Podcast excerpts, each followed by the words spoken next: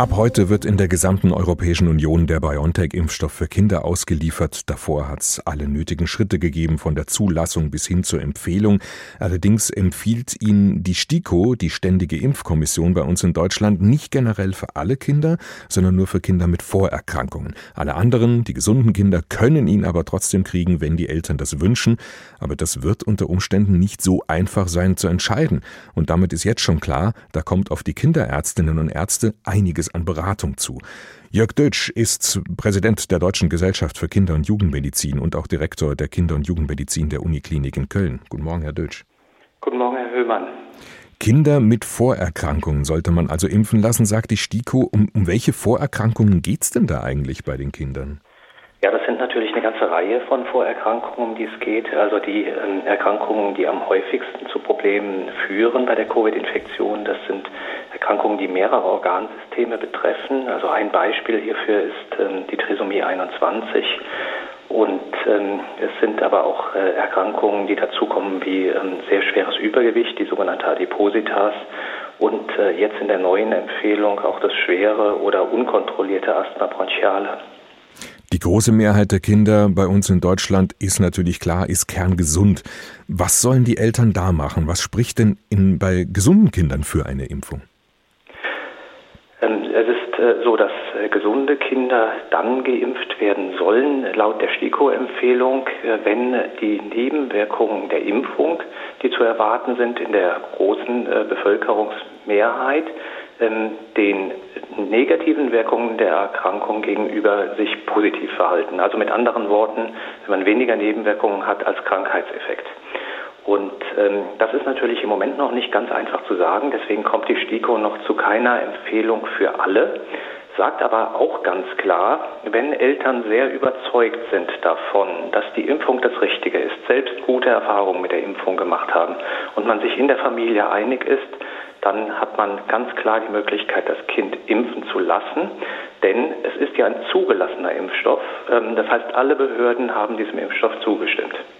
Und was spricht dann bei kerngesunden Kindern gegen eine Impfung, wenn man jetzt über die Nebenwirkungen noch gar nicht so wirklich viel weiß?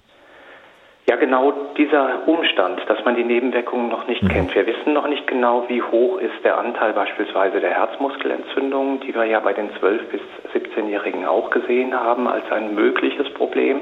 Und erst als man Daten von etwa 10 Millionen Jugendlichen hatte, hat man gesagt, die Herzmuskelentzündungen sind seltener als die Nebenwirkungen durch die Covid-Erkrankung und deswegen empfehlen wir. So ist die STIKO vorgegangen.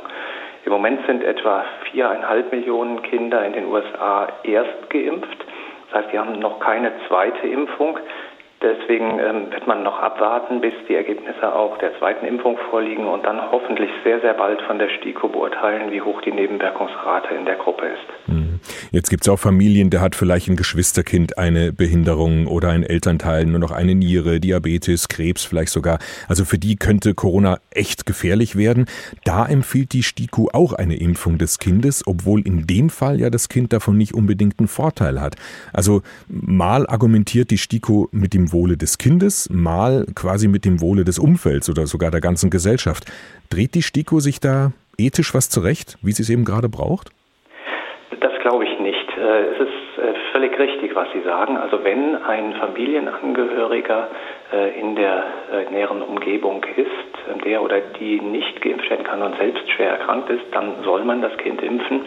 Ähm, denn es ist an dieser Stelle natürlich ein direkter ähm, Zusammenhang auch zu dem Wohlbefinden des Kindes gegeben. Also nehmen wir mal an, es ist die Mutter oder es ist das Geschwisterkind und jemand erkrankt da schwer, dann betrifft das natürlich auch das Kind. Was die STIKO ablehnt, ist, dass um die Pandemie zu stoppen, also um ein gesamtgesellschaftliches Problem zu lösen, das wir Erwachsenen lösen müssen, die Kinder geimpft werden sollen. Das sind schon zwei sehr unterschiedliche Themen. Also das darf man, finden Sie, nicht auf eine Ebene setzen. Also dass man jetzt irgendwie gegenüber uns Erwachsenen, sage ich mal, irgendwie argumentiert, je mehr Menschen geimpft sind, umso schneller geht die Pandemie vorbei. Ist quasi ein, ein Dienst an der Gesellschaft. Das darf man von den Kindern nicht verlangen? Das darf man von den Kindern auf keinen Fall verlangen, denn die Kinder sind uns ja schutzbefohlen.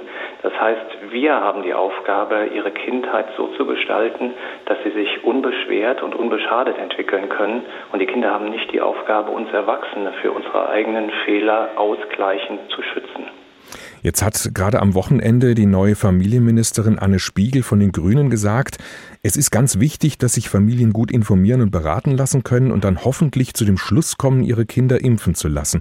Das geht ja eigentlich dann schon in die Richtung einer klaren Impfempfehlung. Also im Grunde fordert sie ja die Kinderärztinnen und Ärzte auf, möglichst pro Impfung zu beraten.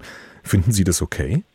Also wir müssen ganz klar trennen die Situation der Politik auf der einen Seite und die Situation einer, ähm, äh, einer wissenschaftlichen Kommission, wie die STIKO sie ist. Die STIKO hat Vorgaben.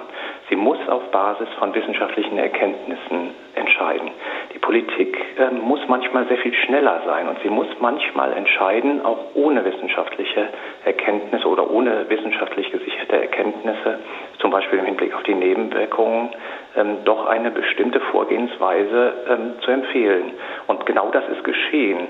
Das heißt, es ist, äh, hier übernimmt sozusagen die Politik in Vertretung der Gesellschaft die Verantwortung dafür zu sagen, möglicherweise ist es besser, jetzt auch ohne absolut abschließende wissenschaftliche Bewertung ähm, möglichst viele Kinder zu impfen. Und das ist nicht nur legitim, sondern es ist etwas, was die ähm, STIKO auch einkalkuliert und was die Kiko, äh, STIKO auch als solches beschreibt. Ähm, sie kann, wie gesagt, nur ihrer Aufgabe gerecht werden, die wissenschaftlichen Fakten zu bewerten. Die ähm, Vorgehensweise bei den Impfungen ist dann letztlich wieder auch ein großer Teil Sache der Politik. Ja, und die Kinderärztinnen und Ärzte, die stehen dann jetzt so sozusagen ein bisschen dazwischen und äh, fühlen sich unter Druck gesetzt von der Politik oder, oder wie sehen Sie das? Also für die Kinderärztinnen und Kinderärzte ist das in der Tat im Moment eine sehr schwierige Situation. Auf der einen Seite ist die große Infektwelle in den Praxen angekommen. Ähm, es ist unglaublich viel zu tun und andererseits natürlich sehr viele Beratungsgespräche. Ich glaube, was hier wichtig ist für die Eltern und was ich den Eltern auch raten würde, wenn Sie sicher sind, dass Sie Ihr Kind impfen lassen möchten, vielleicht nur noch einige Fragen haben, dann gehen Sie zum Kinderarzt, besprechen das so und lassen Sie Ihr Kind impfen. Wenn Sie noch Zweifel haben, wenn Sie sagen, ich möchte sehr gerne wissen, wie sind die Nebenwirkungen ganz genau, dann würde ich vorschlagen, auf die Empfehlungen der STIKO zu warten. Und wenn Sie dann noch einkalkulieren, dass die Kinderärztinnen und Kinderärzte im Moment sehr, sehr viel zu tun haben hm. und dass sie doch etwas Zeit mitbringen müssen, dann äh, machen Sie vielleicht für alle das Ganze etwas entspannter. Und ich kann dazu auch nur sagen, man wird sicherlich an dieser Stelle auch nichts falsch machen, äh, wenn man noch einige Tage oder vielleicht auch Wochen zuwartet. Wir wissen jetzt natürlich noch nicht, wie viele Eltern ihre Kinder impfen lassen wollen, aber würde das denn das Pandemiegeschehen überhaupt sonderlich stark beeinflussen? Denn so viele sind es ja nicht, die 5- bis 12-Jährigen. Also das sind so rund 5 Millionen in Deutschland. Äh, völlig richtig. Also wir haben im Moment äh, etwa 15 Millionen Erwachsene, ähm, die noch nicht geimpft sind. Wenn man das natürlich vergleicht mit ja. äh, den 5 Millionen Kindern, dann ist das von vornherein klar, ähm, wen man besser impfen sollte. Hinzu kommt, dass ähm, Erwachsene zumindest die bisher vorherrschenden Varianten ja auch ähm, erheblich stärker verbreiten ähm, und äh, dass sie natürlich auch viel schwerer erkranken. Das heißt, hier sollte unser Augenmerk darauf liegen. Und ganz besonders im Hinblick auf die, auf die Omikron-Variante, ähm, von der wir noch nicht sehr vieles wissen, aber es ist sehr, sehr klar, dass ein wesentlicher Faktor ist, dass die Erwachsenen sich boostern lassen. Ähm, und wenn dieses Boostern geschehen ist, dann schützen sie natürlich auch wieder die Kinder und das viel stärker, als es eine äh, erste oder auch eine zweite Impfung bei den Kindern jetzt vermag. Apropos Omikron-Variante, wie sicher sind Sie sich schon, dass die gefährlicher sein könnte für Kinder als die Varianten bisher? Wir sind äh, da überhaupt noch nicht sicher. Hm. Ähm, das ist immer das Kritische an einer neuen Variante. Wir müssen in jede Richtung blicken. Wir müssen einerseits erwarten, dass sie gefährlicher sein kann. Ähm, es könnte allerdings auch so sein, wie bei der Delta-Variante, dass man am Anfang sehr viele Sorgen hat. Da wurde auch ursprünglich gesagt, sie ist deutlich gefährlicher für die Kinder. Das hat sich dann zum Glück äh, gar nicht bewahrheitet. Ähm, insofern ist jetzt an dieser Stelle ähm, sehr wichtig, dass wir unglaublich aufmerksam sind, dass wir vorbereitet sind, vorbereitet auf das Szenario, dass Omikron wirklich gefährlicher wird oder sein könnte für die Kinder und dass wir dieses Szenario ebenso durchspielen und planen wie das Szenario des Omikron und das hoffe ich sehr nicht gefährlicher ist für die Kinder. Jörg Dötsch, haben Sie vielen Dank, Präsident der Deutschen Gesellschaft für Kinder- und Jugendmedizin und Direktor der Kinder- und Jugendmedizin der Uniklinik in Köln. Wir haben gesprochen über das Impfen von Kindern, denn ab heute wird der spezielle Corona-Impfstoff für Kinder ausgeliefert in der gesamten EU.